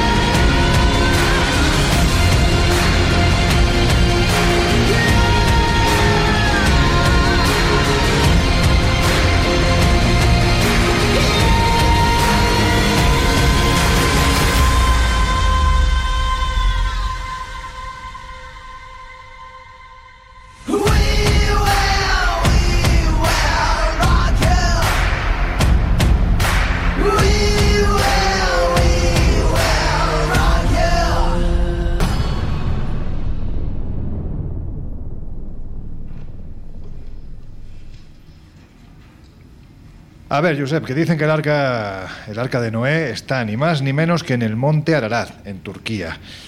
¿Por qué se defiende esta posibilidad? Bueno, porque la Biblia la cita de forma específica, el Ararat. Anda. Y. Perdona, ¿sabes lo que significa? Tú sí lo sabes, lo que significa Ararat. eh, pues no, me- ¿No? no. La montaña del dolor. Bueno, no es extraño porque es un volcán, Ah. volcán extinto de dos bocas, una de 5.137 metros de altitud, la otra está un poquito por debajo, 3.800. Joder. Estamos hablando de los techos del mundo. De ¿eh? volcán, por lo sí. tanto, si hablamos de inundación Claro. y de que encalló, según la Biblia, la- el arca de Noé en la cima, pues las aguas tuvieron que subir más de 60 Más metros. de 60, Jesús, yo sí, ahí sí, lo- sí. yo ahí lo Un dejo, poquito ¿eh? más. Pero en cualquier caso, con independencia de que el Génesis mencione específicamente el Ararat, no sabemos si las civilizaciones de aquel tiempo llamaban Ararat a lo que hoy Claro. llamamos Ararat en Claro. Turquía, que es una cuestión pues en discusión. Pero admitamos que es así, porque de hecho, eh, bueno, desde tiempos inmemoriales eh, se han mandado expediciones en busca de restos que confirmen la sospecha de que el Ararat de la tradición es esa montaña que está en Turquía, o para ser más precisos, ese volcán. Desde eh, Pedro I el Grande, rey de Rusia, los zares Nicolás I y II, que mandaron eh, expediciones oficiales las más interesantes se circunscriben al siglo XX y XXI porque el acceso a la tecnología ha permitido llegar a cuestiones mm, muy interesantes. Por ejemplo, en 2010, eh, un investigador que tiene un nombre que produce cierta risa, porque se llama Daniel McGivern. Bueno, este es muy tenía manitas. más peligro que, claro. con un georradar, eh, pues eh, fue a la cima del, del monte Ararat y descubrí allí varias planchas de madera Anda. que presuntamente estaban fosilizadas. Eso le dio pie a pensar que podía tratarse pues, de, del arca. Estamos hablando de 7.500 años atrás. Mm, bueno, eh, da para que la madera pueda eh, fosilizarse. Tendremos que esperar unos cuantos años hasta que Randall Price y un cazatesoros que se llama Zem Servensen, eh, me parece que tomé cerveza, pero no, no Sí, que ver, muy cordobés, ¿no? eh, utilizaran en este caso el georradar para descubrir pues el perfil mismo de la nave en la- cima que estaría en principio descubrieron unas maderas en la, en- vamos, sobre la superficie Mm. eh, que al igual que le pasaba a McGivern, pues eh, eran fosilizadas y descubrieron que aquello era parte de una estructura que se sumergía más abajo. Y a 7 metros de profundidad, el georradar trazó la imagen perfecta de lo que podría ser una embarcación. Hay una polémica al respecto. Aquí Jesús igual si no me iba a dar, yo aquí prefiero aclararla. Tú mismo, Y es que hay, y hay quien dice Se que los propios Onanismo de, de batil, ¿no? Me imagino, algo así. los propios pobladores de los alrededores habrían hecho esas estructuras para hacer una cierta atracción turística, pero hay que decir que allí no llega ni Dios, y Claro, nunca mejor dicho, alto, porque es muy alto, hay dificultades, hay que ser experto. Tenemos amigos y conocidos que han incursionado en el Ararat y se las han pasado de color violeta para llegar hasta, hasta arriba. Mandamos un afectuoso abrazo a nuestro compañero Javier Sierra. Y bueno, no- yo no iba a decir el nombre, pero bueno, Sí, ya bueno, que él lo dices, estuvo, sí, fue- sí, él estuvo. programa Con- que hizo cuatro, para la preparación de- de- del ángel perdido, ¿no? Y creo Era que la- fue con Eso es, pasa eso es, eso es, que sí es una montañera experta y, y desde luego pues eh, no es un acceso fácil, por lo tanto lo del turismo a mí mm, me suena un poco a música celestial. ¿Quién tendría además pues eh, digamos, los recursos para subir las maderas hasta esa altura. Es decir, hay un- una serie de problemas logísticos que van más eh, o, o dan ma- mayor rel- relevancia a la realidad de ese presunto hallazgo que no a la falsificación de los mismos. Brevemente, Jesús, porque siempre se ha hablado ¿no? de la anomalía del Ararat. Se da por hecho de que hay una mancha enorme que podría corresponderse, independientemente de las investigaciones que el señor Servensen y los demás han podido hacer. Antes ya se hablaba de que allí había algo muy raro, ¿no? Efectivamente, es que la tradición de alguna forma confirma lo que después, mediante investigaciones, expediciones y tecnología más moderna, hemos podido detectar. Hay que remontarnos a mediados del siglo XIX, un poquito antes, al año 1829, cuando se habla por primera vez de esta posibilidad y fue a través de un profesor alemán, Friedrich Parrot, que tras visitar el monasterio de San Jacobo, que estaba precisamente en las faldas del monte, recibe por parte de los habitantes, de los monjes de, allá, que le cuentan que el techo de ese monasterio está hecho ni más ni menos que con los restos del arca de Noé. Lo que pasa es que eh, esa techumbre, esos maderos supuestamente provenientes de- del arca, nunca pudieron ser datados por, por ejemplo, el carbono 14, porque una década después de la visita de este profesor, el Ararat entró en erupción y se llevó por delante este monasterio. Joder, qué mala suerte. Y con él, pues las posibilidades, obviamente, de realizar análisis. Tuvieron que pasar otras cuantas décadas hasta que un alpinista, en este caso hispano-francés, Fernand Navarra, escalara hasta las cotas por encima de los 4.000 metros y encontrase, entonces sí, restos de madera que se llevó y que fueron analizados. Su antigüedad en aquel momento fue datada en 7.000 años. Nos aproxima un poco a Sí. cifras y fechas que hoy estamos eh, comentando. Como puedes imaginar, eh, quienes eh, daban veracidad o quienes querían creer en la posibilidad ya no solo del diluvio, sino de que la construcción de- de- del arca de Noé que nos cuenta el mito fuera real, pues echaron las campanas al vuelo y dieron, bueno, pues nunca mejor dicho, dieron alas un poco como esa Claro. paloma que luego los avisa a esta posibilidad, a esta anomalía. Eh, incluso ya en fechas más recientes, como estábamos eh, comentando, en el año 1995 se analizó el mapeado de la zona a través ya de tecnología más moderna, como es eh, la tecnología satélite, y se llegó a unas conclusiones bastante sorprendentes. Y es que parece que dicha formación pétrea mediría exactamente lo mismo, o muy, muy, muy cerquita de lo que, como hemos comentado antes, el libro del Génesis nos cuenta que mide o tenía que medir el arca de Noé en, sus, en su construcción. Esto sería 300 codos por 50, o lo que es lo mismo, 309 metros de proa a popa. Un pedazo de barco, vamos. Estamos Sí, sí, un de que- pedazo de, de- de bicho. Para que nos hagamos a la idea, estaríamos hablando de casi 100 metros más de lo que podía tener el Titanic. Estaba que- pensando, te iba a preguntar, Claro, digo, ¿cuánto era el casi Titanic? 100. El Titanic Joder. eran 235, si mal, no, 265 con 35 centímetros medía. Bueno, pues eso, estamos hablando de 70 metros más, que ya está. ¿Cómo puedes acordarte de una cifra hasta, hasta, hasta con las decimales, hasta con los decimales? Porque soy un friki. es- Soy un Sí, friki. no, Bueno, totalmente, totalmente. Habrá que tomar nota, porque ahora hay una, una nueva conspiración que dicen que, que el Titanic no, no existió y no se hundió, que es otro barco y lo trataron de ocultar. No, Eso daba- Bueno, Uy, puede ser que llegara hasta, hasta el fin de la Tierra plana y se cayera a los abismos de, Se del lo tiras Leviatán. un gato, fíjate. También puede ser, sí.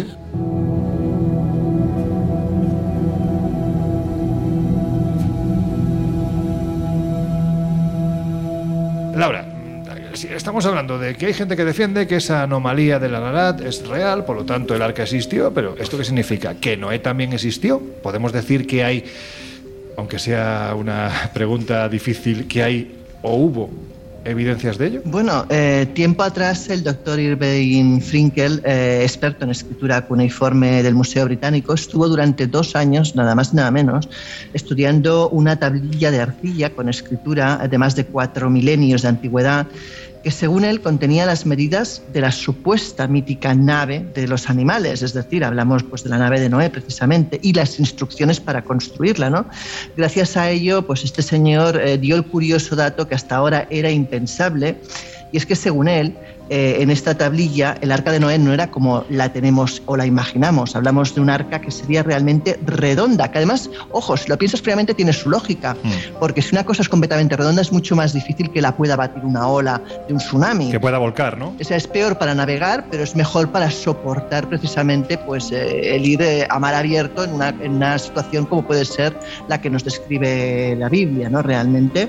Según él, eh, tenía, pues lo que te digo, una forma, una forma redonda, eh, poseía una superficie de 360 metros cuadrados con paredes de 6 metros de altura. Y aparte, pues sí, parece ser que, que ese Noé realmente, eh, según cuentan las tablillas, existió. No en vano, eh, en una nueva tablilla, en este caso una tablilla que pertenecía a un coleccionista privado, igualmente escrita con escritura cuneiforme, y aproximadamente de 2.700 años, también estudiada por este señor, reveló eh, que el lugar donde finalmente se supone que se posó esta nave una vez retiraron las aguas fue precisamente en el monte Ararat, que es precisamente donde marca la tradición y donde cuenta la Biblia, así que todo casaría. Oye, pues siguiendo precisamente este hilo de investigadores que defienden que el arca existió, que Noé también existió, que pudo estar o podría haber estado en el Ararat. Mm, Hay que decir que años atrás, estamos hablando del 2010, con lo cual es que es muy poquito tiempo, eh, los diarios de Medio Mundo se hicieron eco de una información tremendamente relevante porque se decía que los restos del arca habían sido finalmente encontrados precisamente en el Ararat.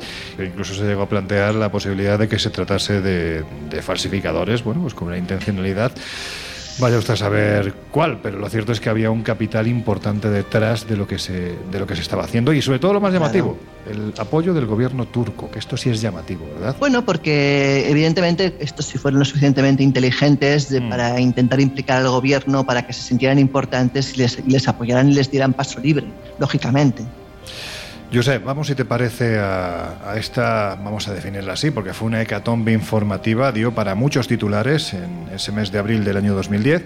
Detrás de este supuesto hallazgo se encontraba el equipo de investigación del NAMI, es el acrónimo de NOACS Arc Ministry International, que ahora podemos decir que se trataba de un grupo bueno, que estaba formado principalmente por fundamentalistas creacionistas, ¿no? lo que viene a indicar que tenía mucha pasta y además bastante interés en que se produjese este hallazgo.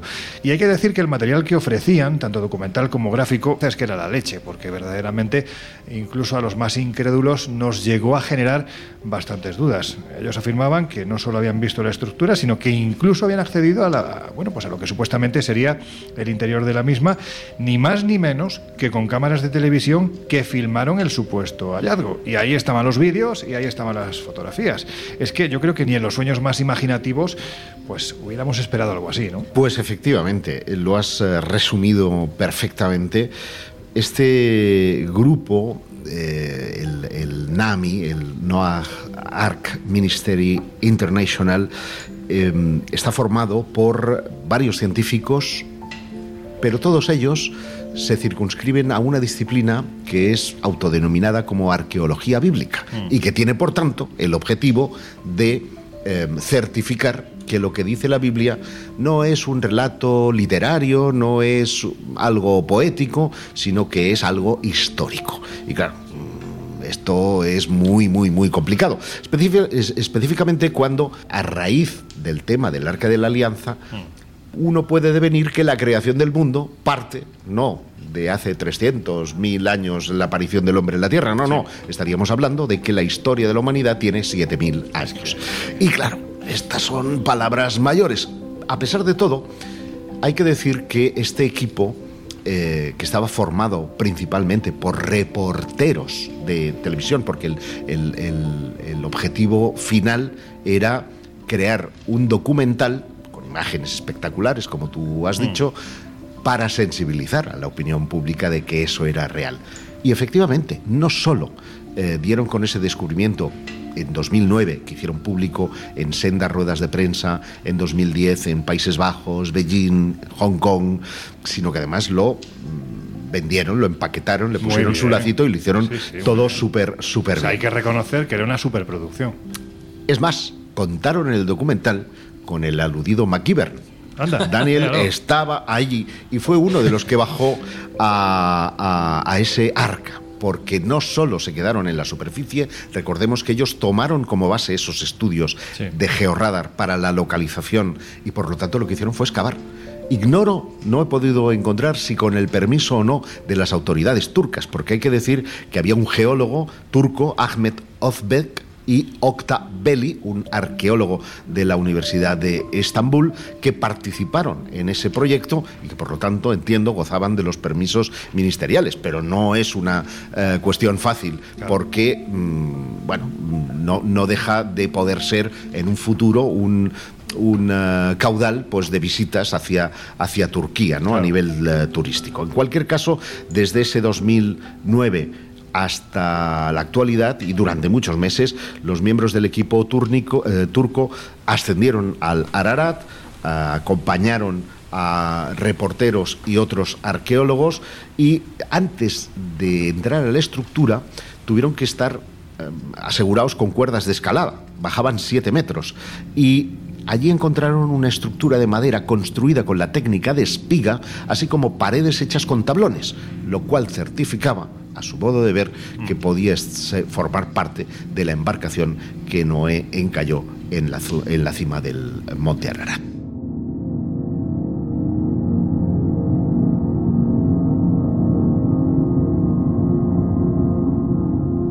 Estamos colgando en nuestras redes sociales, tanto en Twitter, arroba OC, como en Instagram y en Facebook, el Colegio Invisible en Onda Cero, imágenes de esta expedición, porque realmente es que es espectacular. O sea, ahí se dejaron una pasta impresionante. Claro, aquí la cuestión, Laura, es si entre tanto material que encontraron se realizaron muestras y si fue así, ¿A qué conclusiones llegaron? Bueno, las informaciones que facilitaron eh, las siguientes ruedas de prensa aseguraban que en el interior de esta supuesta, de los restos de esta supuesta nave, pues habían hallado algunas semillas, habían hallado cuerda y que junto a esas muestras de madera que fueron recogidas y entregadas a un laboratorio para su análisis, pues habían esos pequeños restos que eh, podían datar pues de una época muy anterior, ¿no? De hecho, eh, este descubridor, el miembro del colectivo de los exploradores, aseguró durante la conferencia de prensa en Hong Kong que una pieza de 38 milímetros de largo de madera estaba siendo analizada y que los resultados preliminares habían dado una antigüedad estimada de 4.800 años. Claro, la primera pregunta que los medios hicieron, como es normal, es dónde se había analizado esta pieza. Claro, ahí empieza ya el pequeño problema, ¿no? Porque ellos, los miembros del NAMI, responden que la datación se lleva a cabo en Irán, como es una prueba secreta, de momento no pueden dar el nombre del laboratorio, pero bueno, eh, ellos intentan convencer a la comunidad internacional de su honestidad y dice que más adelante pues pondrán eh, más muestras en manos de otros laboratorios para poder conformar esa, esa supuesta opinión, ¿no? Pero bueno, ya eso siembra una cierta duda que yo creo que es donde empieza ya la gente a no acabar de creerse lo que está ocurriendo ahí. De hecho, implican al gobierno turco, lo cual por parte de ellos es muy inteligente porque también hacen que no solamente le abran las puertas, sino que le den más bombo y platillo a toda esa investigación.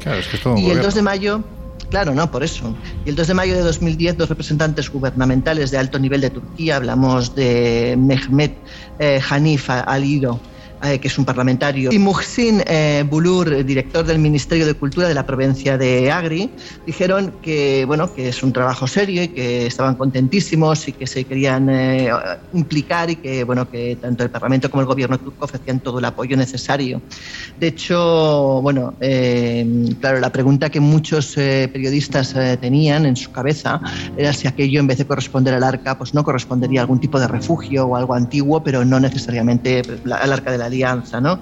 Ellos en ese momento respondieron que no sabían exactamente si se trataba pues, del arca o no, porque la Biblia no se describía exactamente con detalle su forma, pero que aún así pues, eh, estaban buscando la opinión de un arqueólogo especializado en la región del Monte Ararat, hablamos del profesor Octavelli, ¿Quién había descartado que en esa altura pudiera haber un asentamiento humano, precisamente porque es un punto muy alto del glaciar, donde es muy complicado pues, el poder sobrevivir o el asentarse no tiene demasiada lógica.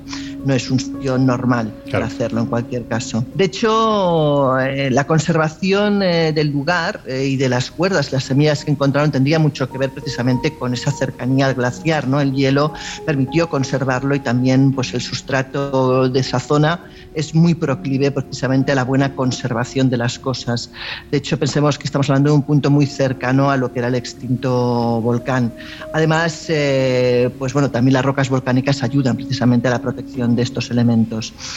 Eh, en cualquier caso, la participación eh, abierta a otros posibles académicos pretendía garantizar pues, la fiabilidad de este proyecto, aunque la datación ofrecida por el equipo partía de los 4.800 años y excluiría la posibilidad de que pudiera ser el Arca de Noé, por fechas no casaba. La gran inundación, de hecho, se estimaba que nos remontábamos a un tiempo mucho más antiguo y, por tanto, ahí hay una discrepancia que, no acaba de casar. Incluso si habláramos la famosa inundación del Mar Negro, estaríamos hablando del, del 5600 a.C., y, bueno, y la datación más antigua por fecha posterior al periodo de desglaciación terminó en el 9000 antes de Cristo. Es decir, que, bueno, que ahí hay una, un, desfase de fechas que, que es muy difícil, muy difícil de explicar.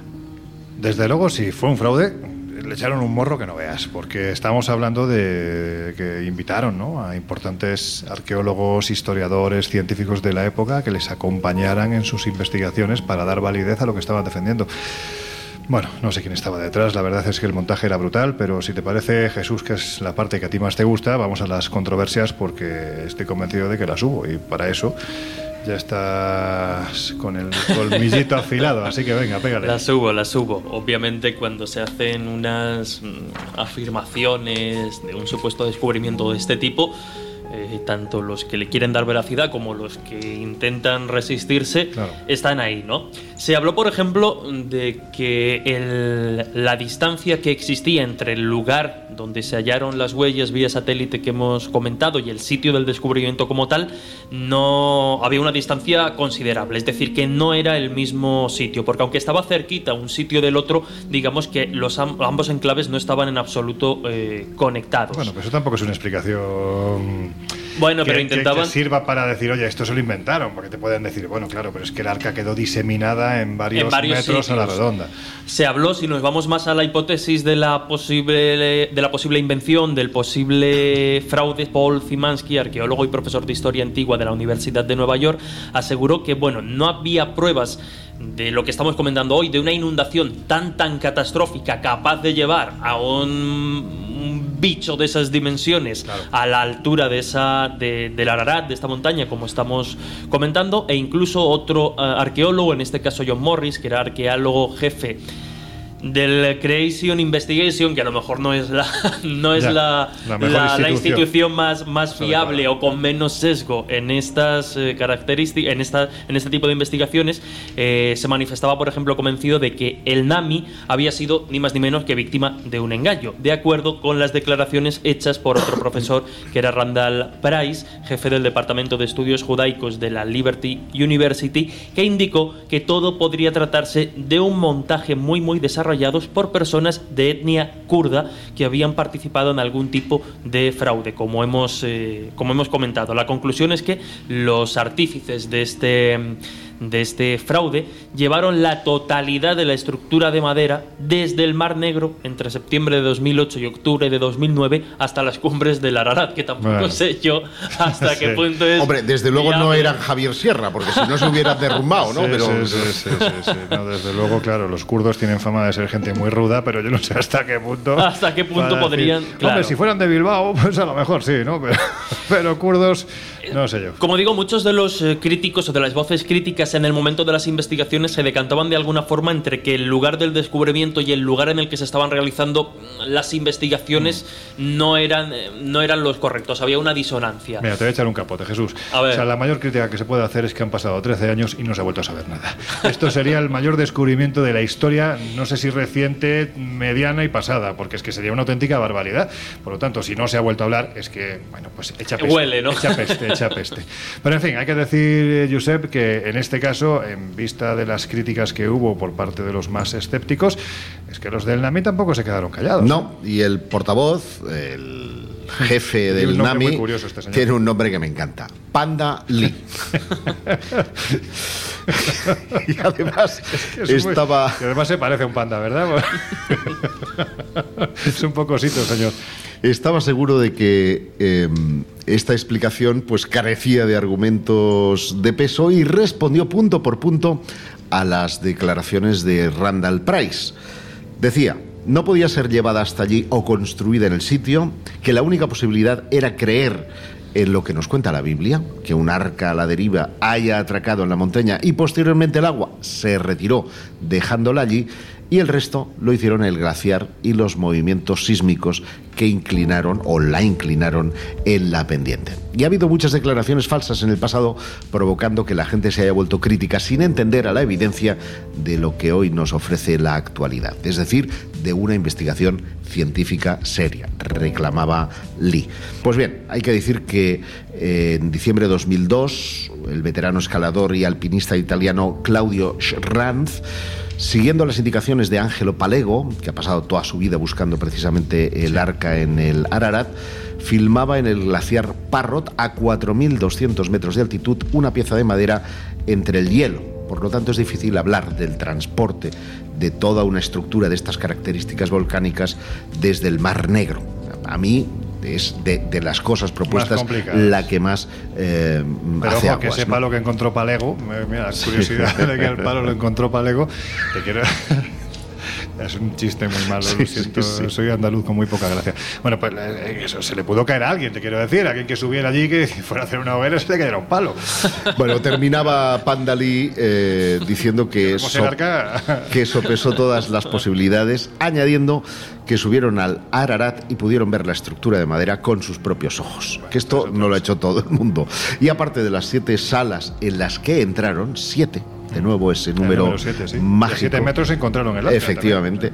Él personalmente había visto otras seis estancias, perdón, estancias a seis metros de profundidad y se dio cuenta de que había vigas de madera que se entrelazaban en la parte inferior de una cueva de hielo. En fin, una cueva de hielo que es un glaciar. Claro, por lo tanto, no, vamos, no, uno no puede excavar eh, en 2008 cosas que llevan miles de años enterradas. Bueno, fuera el arca, fuera un refugio, fuera un montaje, muy bien hecho, por cierto. Hemos querido traerlo al Colegio Invisible de hoy porque la historia que hubo detrás es simplemente fascinante y dio para muchos titulares y sobre todo para que de nuevo se despertase la ilusión por parte de esa arqueología más heterodoxa de que este tipo de objetos, se llamen como se llamen, Arca de la Alianza, se llamen, eh, bueno, pues en este caso Arca de Noé, pues puedan estar ahí esperando Déjame apuntar que alguien los descubra. Dos datos em, que a mí me parecen maravillosos, o, tres para ser exactos, pero son súper breves. Uno, no sé si Noé existió o no, pero Hutus y Tutsis se siguen matando hoy en día, 2023, por ser los descendientes de Noé. Sí, señor. Eh, lo cual no deja de ser algo muy, muy heavy. Segundo dato, y tú lo conoces porque has estado ahí, eh, quien visite el barrio copto del Cairo, hay una iglesia cuyo artesonado está hecho supuestamente con las maderas del con lo cual, si ese es el arca, ¿qué es lo que hay en el Ararat? Y luego el tercero, y ahí tenemos que ir, tenemos que hacer un viaje de invisibles, en Chipre está una de las muchas últimas moradas de Noé, es decir, la tumba, tumba que no tiene cuerpo pero que se dice eh, que es de eh, ese profeta del Antiguo Testamento que salvó a la humanidad del castigo de Dios.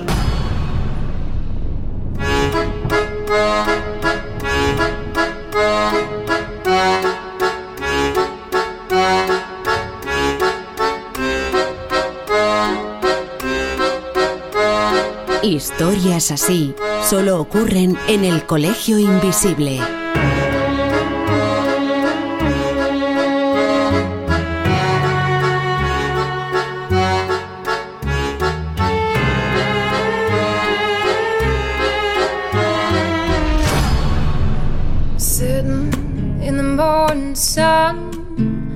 I'll be sitting till the evening comes, watching the ships roll in, and I watch them roll away.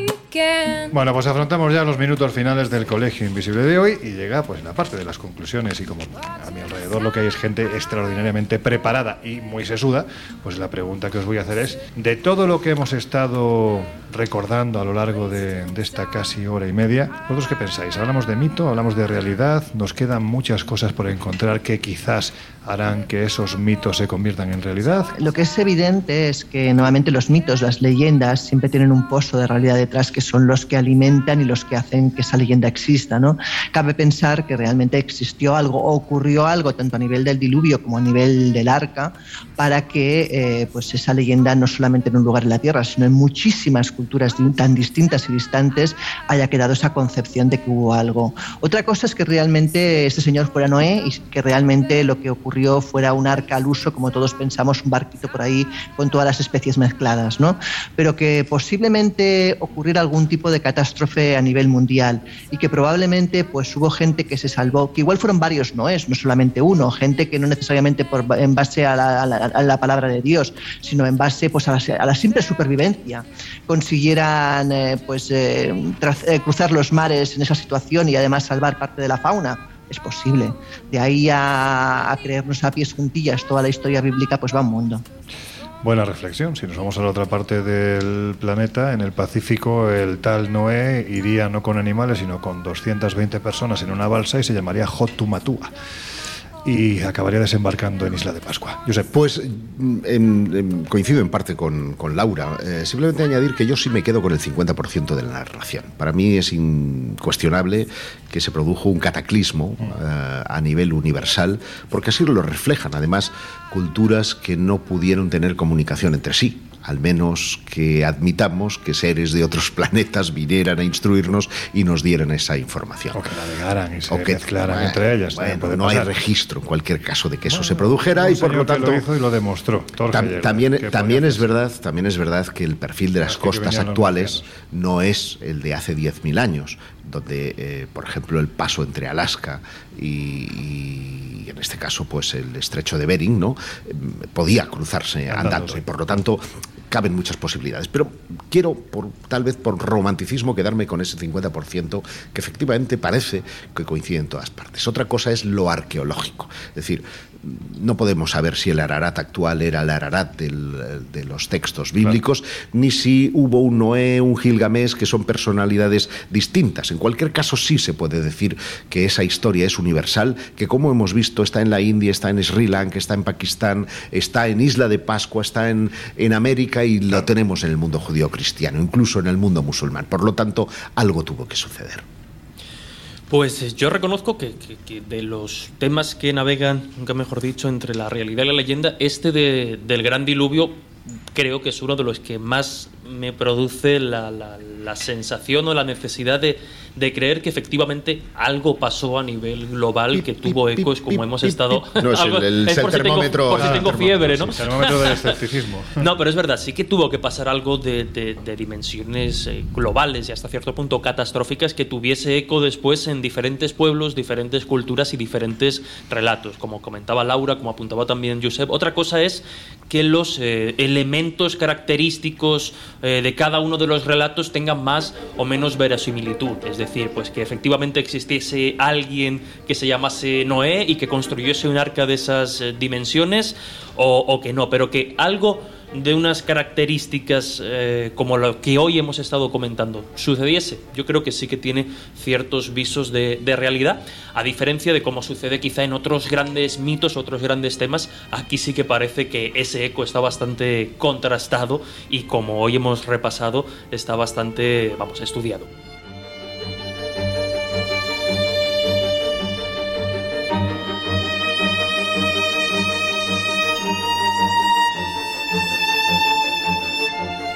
Nos quedan unos poquitos minutos, pero los vamos a emplear en recordaros que podéis acercaros al kiosco, que ahí está la revista Año Cero Enigmas, este mes además, con una portada uy, muy llamativa, Los planetas de los dioses, de donde proceden precisamente esas divinidades del mundo antiguo que se pasean de una forma insistente por las grandes culturas.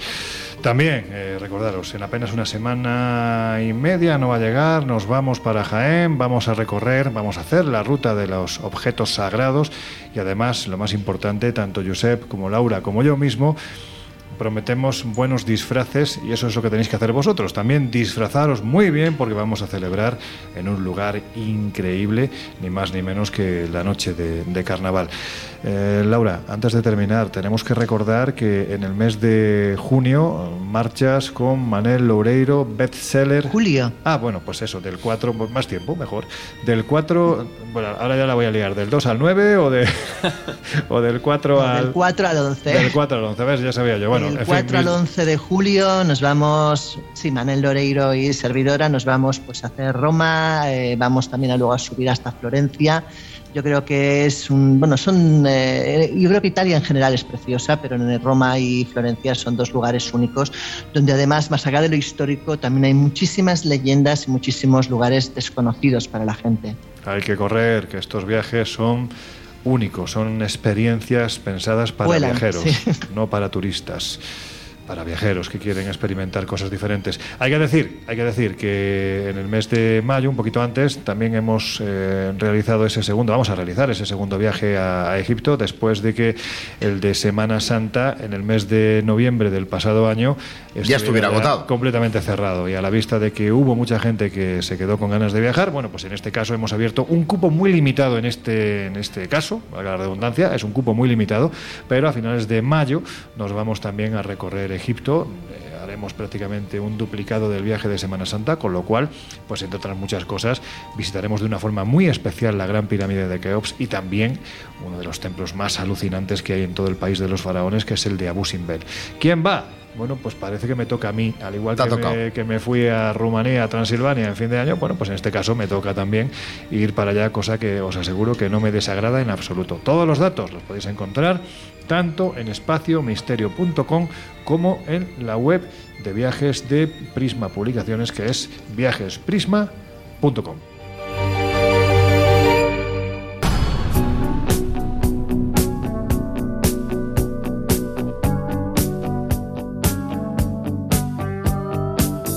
El Colegio Invisible. Con Lorenzo Fernández Bueno y Laura Falcó. En Onda Cero. Sorry.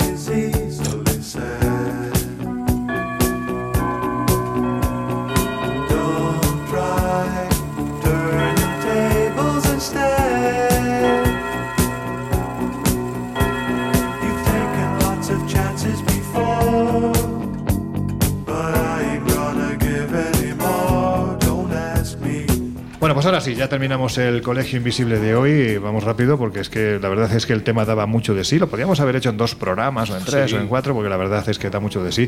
Volverá, pero en fin, creo que ha quedado un bonito, no breve, pero sí bonito resumen de todo lo que se puede saber acerca de ese diluvio o de esa gran inundación que, como decimos, aparecía reflejada y aparece reflejada en algunos centenares de los principales pueblos del pasado. Laura Falcó, pues eso, que ha sido un placer. Ahora tenemos que salir de aquí porque yo tengo hambre, así que coger un paraguas y tú ponte un gorro, porque pareces la reina leona. Ya, no, ya, ya lo dejo estar, o sea, ya de perdidos al río, ¿no? Nada, vamos a colgar fotografías de Laura Falcó con rizos. Yo creo que esto no, no se ha visto mucho. Eso va a ser más Bueno, no inaudito es que... rizado, es ondulado y depende Ondulado, del tiempo sí. que haga, pues aguanta liso o no aguanta. Yo sé, Jarro, tú problemas con los rizos no tienes. No, más bien tengo de pista de aterrizaje. En cualquier caso, os dejo hasta la próxima semana. Bueno, Jesús Ortega, que ha sido un placer como siempre disfrutar de esas dosis de escepticismo y sobre todo de comprobar que hay temas que Bueno, bueno, te hoy, generan... hoy menos, hoy menos. Bien, bien, bien, bien. Termómetro ahora mismo en 38 grados. Vamos a ver qué pasa la semana que viene, me parece que va a cambiar. Bueno, pues ya está, que dentro de unos días nos vemos. Ahora os dejamos en la compañía de José Luis Salas, de sus no sonoras, y nosotros volvemos a abrir las puertas del Colegio Invisible dentro de una semana. Hasta entonces, por favor, sed muy felices.